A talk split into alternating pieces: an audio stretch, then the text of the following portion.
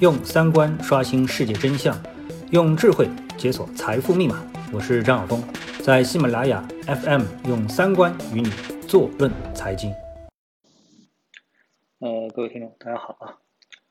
呃，那呃有那么差不多十天的时间又没有更新了啊，原因呢是因为我在美国旅游啊，那么这个时差差了很长。中间呢，我记得好像是做过一档节目，但是很快的就呃又被删了，所以呢也就没有什么太多心思去做了。呃，因为时差也很厉害啊，然后一直在移动当中啊。那么呃，我先跟大家分享一下啊，在这个整个的移动过程当中，因为十天没有更新嘛，虽然有很多的呃东西也是通过微信群在跟大家的进行交流啊，跟朋友在进行交流。呃，但事实上呢，也是很希望能够通过这个呃喜马拉雅来呃说一些看法，但是客观条件可能并不允许啊，所以就补一下。那我先说一下整个的一个行程当中啊心理的变化啊。那么在这个行程开启之前啊，当然我是在国内了啊。那在国内的时候呢，那么我已经被啊很多好几个群啊给踢出来了。呃，为什么踢出来呢？因为当时呢，我觉得哎这个事情啊有点严重了。啊，有点严重，嗯，因为呢，曾经在二零零三年非典的时候呢，啊，我就有一点悲观主义的倾向，就当时我觉得啊，这个非典呢，它可能就会造成啊非常大的这个人员的呃一个啊可以说是伤害吧，啊，呃，那么呃我所认为的数字远远超过最后官方所公布的，比如说两千个人的死亡数据啊等等之类的啊，最后呢。啊还跟单位同事打赌啊，这当然我输了啊，请大家吃了一顿大闸蟹啊，呃，这是应该的，我输应该输啊，这实际上是应该输，但是我是个悲观主义者，呃，所以碰到这次之后呢，我倒不敢这么悲观啊，当然不是因为怕跟别人打赌的原因啊，我觉得呢，是因为有了这个零三年的 SARS 的这么的一个经验，那么这次应该不至于出太大的问题，但是啊，但是因为我。整个观察了二零一八年、一九年啊，一直到二零二零年的很多的事件啊，我把它串出来之后呢，我对这个呃二零二零年的这次新型的冠状啊这个病毒的一个管理啊，我觉得不是太有信心啊，我觉得不容易管理好。我是基于这样一个逻辑啊，那么具体是什么？你能够从我这样一些文字当中，如果你能体会就体会啊，能不能体会那也就算了啊。那所以呢，我对这次的这个冠状病毒其实是不乐观的啊，不乐观的啊。最终结论我是不乐观的。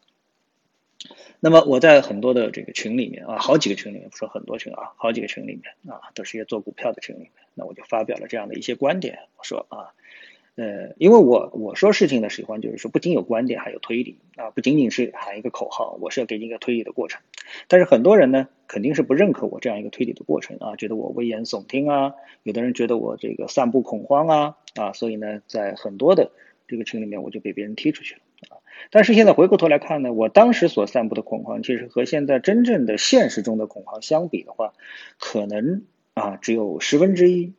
或者是百分之一。啊，可以说远远超过了我当时的那种设想啊！我没有想到啊，最终这个我们整个的社会啊，在对待这件事情上面，那无论是从人的心理状态，特别是实施的这样一个政策啊，是全社会的啊一种分成的这种这种举动啊，远远超过我当时的那种设想啊！所以我不知道那些踢我的人现在是不是后悔啊？觉得我当时的提醒其实是非常中肯的，一定程度上，我觉得我跟。呃，这个李文亮医生呃有一点共同之处啊，共同之处，区别只在于就是说，呃，当然啊有很多的区别啊，我我我不敢跟他相提并论，但是我也算是啊一个就是说经常呃跟大家啊唱对台戏，或者说是大部分当中的少部分人的这样的一个人啊，但是我最终被很多的群给踢出去了啊，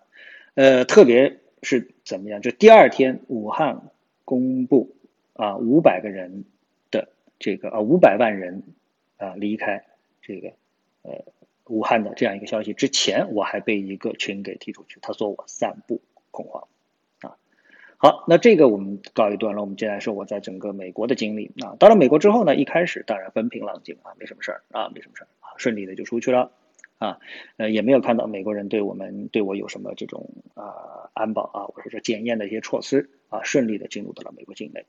那我第一站是到迈阿密，没问题啊。然后到迈阿密呢，原来行程定了呢，就到这个加勒比海的啊巴哈马啊。那到了巴哈马也没有问题。哎，逐渐逐渐的问题来了，因为整个的微信群的我们说自媒体的氛围越来越紧张，越来越恐怖啊。那么这个时候呢，呃，我本来预定的返航的飞机呢是美联航啊，大家都知道啊，这个美国的这个美国航空啊、美联航啊几大航空公司，同时呢，他们宣布了就是要逐渐取消啊，逐步取消这个呃，就是呃中国的啊那个那个路径的啊航班啊等等啊，还有飞去这个取消航班啊，要取消航班。那么这个时候呢，呃，我查下来之后呢，我所搭乘的美联航呢，它是在二月六号开始要取消，啊，这时候离我的巴哈马的这个结束的行程呢，正好差一天，我二月五号结束，啊，那么呃，但这个时候呢，有那么一个消息，就是美国又宣布在二月四号的时候呢，就是啊，如果说你在之前有十四不到两周的时间内，你是在这个美中国逗留过的话，那你就不能入境。而这时候就纠结了。其实我是从美国到了巴哈马，再从巴马哈巴哈马回美国。如果把我堵在巴哈马，那我就讨厌了，对不对？啊，大家都知道巴哈马其实应该是一个比较落后的国家。那我这个时候就难以想象我怎么才能够回到中国，或者是回到美国，我觉得都是非常难的。所以我就提早一天结束了巴哈马的行程，然后呢返回到美国。然后美国倒也没有啊。那我是实话实说的。那你是什么地方人呢？中国。那所有的人问我。啊，你是什么地方人？我都说我是中国人啊。但是呢，基本上我都不是基本上，我全部都是顺利的通过的啊，全部都顺利通过。顶多追加一个你是不是武汉人这样的一个问题，但是极少，连这个问题都极少啊。我印象不深了，极少，那我就都过去了啊，我都过去了。那么呃，顺利的这个在四号之前回到美国，然后我还到机场问了联合美联航啊，这个航班是不是取消？美联航当时给我的回答说是不取消，结果第二天，啊，这个手机的 APPS 上面显示取消了。好，那这时候呢，在这个取消之前，我其实已经做了备选，就是我查了一下东航，呃，从芝加哥要从呃，我要从呃那个就是啊迈阿密到芝加哥，再从芝加哥直飞上海浦东，啊，那这个时候我得已经查过了，就是说东航的备选方案呢，呃是有的。啊，是有的。那么，但是过了一天，又发生变化了。啊，连续发生两个变化。第一个变化是，这个美联航取消了六号的我的航班，然后呢，东航呢又取消了这个好像是八号之后的逐步取消啊，或者说是怎么取消的啊？总之呢，一下子呢，这个不仅呢我美联航回不来了，然后呢，东航的机票呢又大涨。啊，它的普通机票从两千涨到了八千，然后它的呃这个商务舱从一万四涨到了三万四，啊，从一万四涨到了三万四啊，这个有点让我不能接受啊。于是呢，我们就呃去找这个其他的航空公司啊，那么有飞加拿大转的，有飞日本转的啊。那么这个过程当中还有一个什么问题呢？就是你是不是有？啊，就是这是一个问题啊，那但你不敢确定，就是你是不是有日本的签证和你有加拿大的这个签证啊？最后查下来呢，这个呃，我两个签证都有啊，所以我很放心啊。但是同行的人呢，他那个加拿大的签证没有带啊，呃，但日本的签证有啊，所以呢，我们最保险的就是买了日本的签证啊，价格没有涨多少啊，完全在可接受范围内。然后呢，我们就买了日本转机到中国的这样的一个飞机。然后呢，在昨天早上啊，也就是二月八号的上午，就中国时间今天早上的两点多钟，顺利的到了上海浦东机场。同时到达的飞机，我们看我看了一下，差不多有三三个航班啊，然后大家拿行李啊等等之类的啊，呃，应该是非常有序。那么这过程当中，其实我是一点都不担心啊。为什么？我觉得我是不太担心的，因为都是从海外来的。然后呢，从春节开始，大部分人，我相信绝大部分人都已经是度过了这个呃非常接近十四天的啊，应该说是非常接近十四天左右的这样的一个自我隔离期了。我在外面玩了一圈了嘛，啊，玩了一圈了嘛，该发病也应该发病了啊，所以呢，应该都是安全的。那么这里面对比一下，就是在美国国内。坐飞机的时候啊，呃，没有人戴口罩。那么从海外返回中国的时候，一飞机的人都戴口罩，啊，都戴口罩。而且最让我吃惊的说是什么呢？就是这一飞机的人不仅仅全部都是中国人，这点我完全理解，全部都中国人啊要回来啊。嗯，最吃惊的是我在其中还发现了很多的老外啊，特别是有一家人，呃，是这个丈夫带着妻子，还带了两个孩子啊，一个孩子十多岁，一个孩子可能十岁都不到啊，带两个孩子一起返回中国，我不知道他们是为什么，可能是工作嘛，为什么就不留着，一定要到这个中国来啊？那么这是。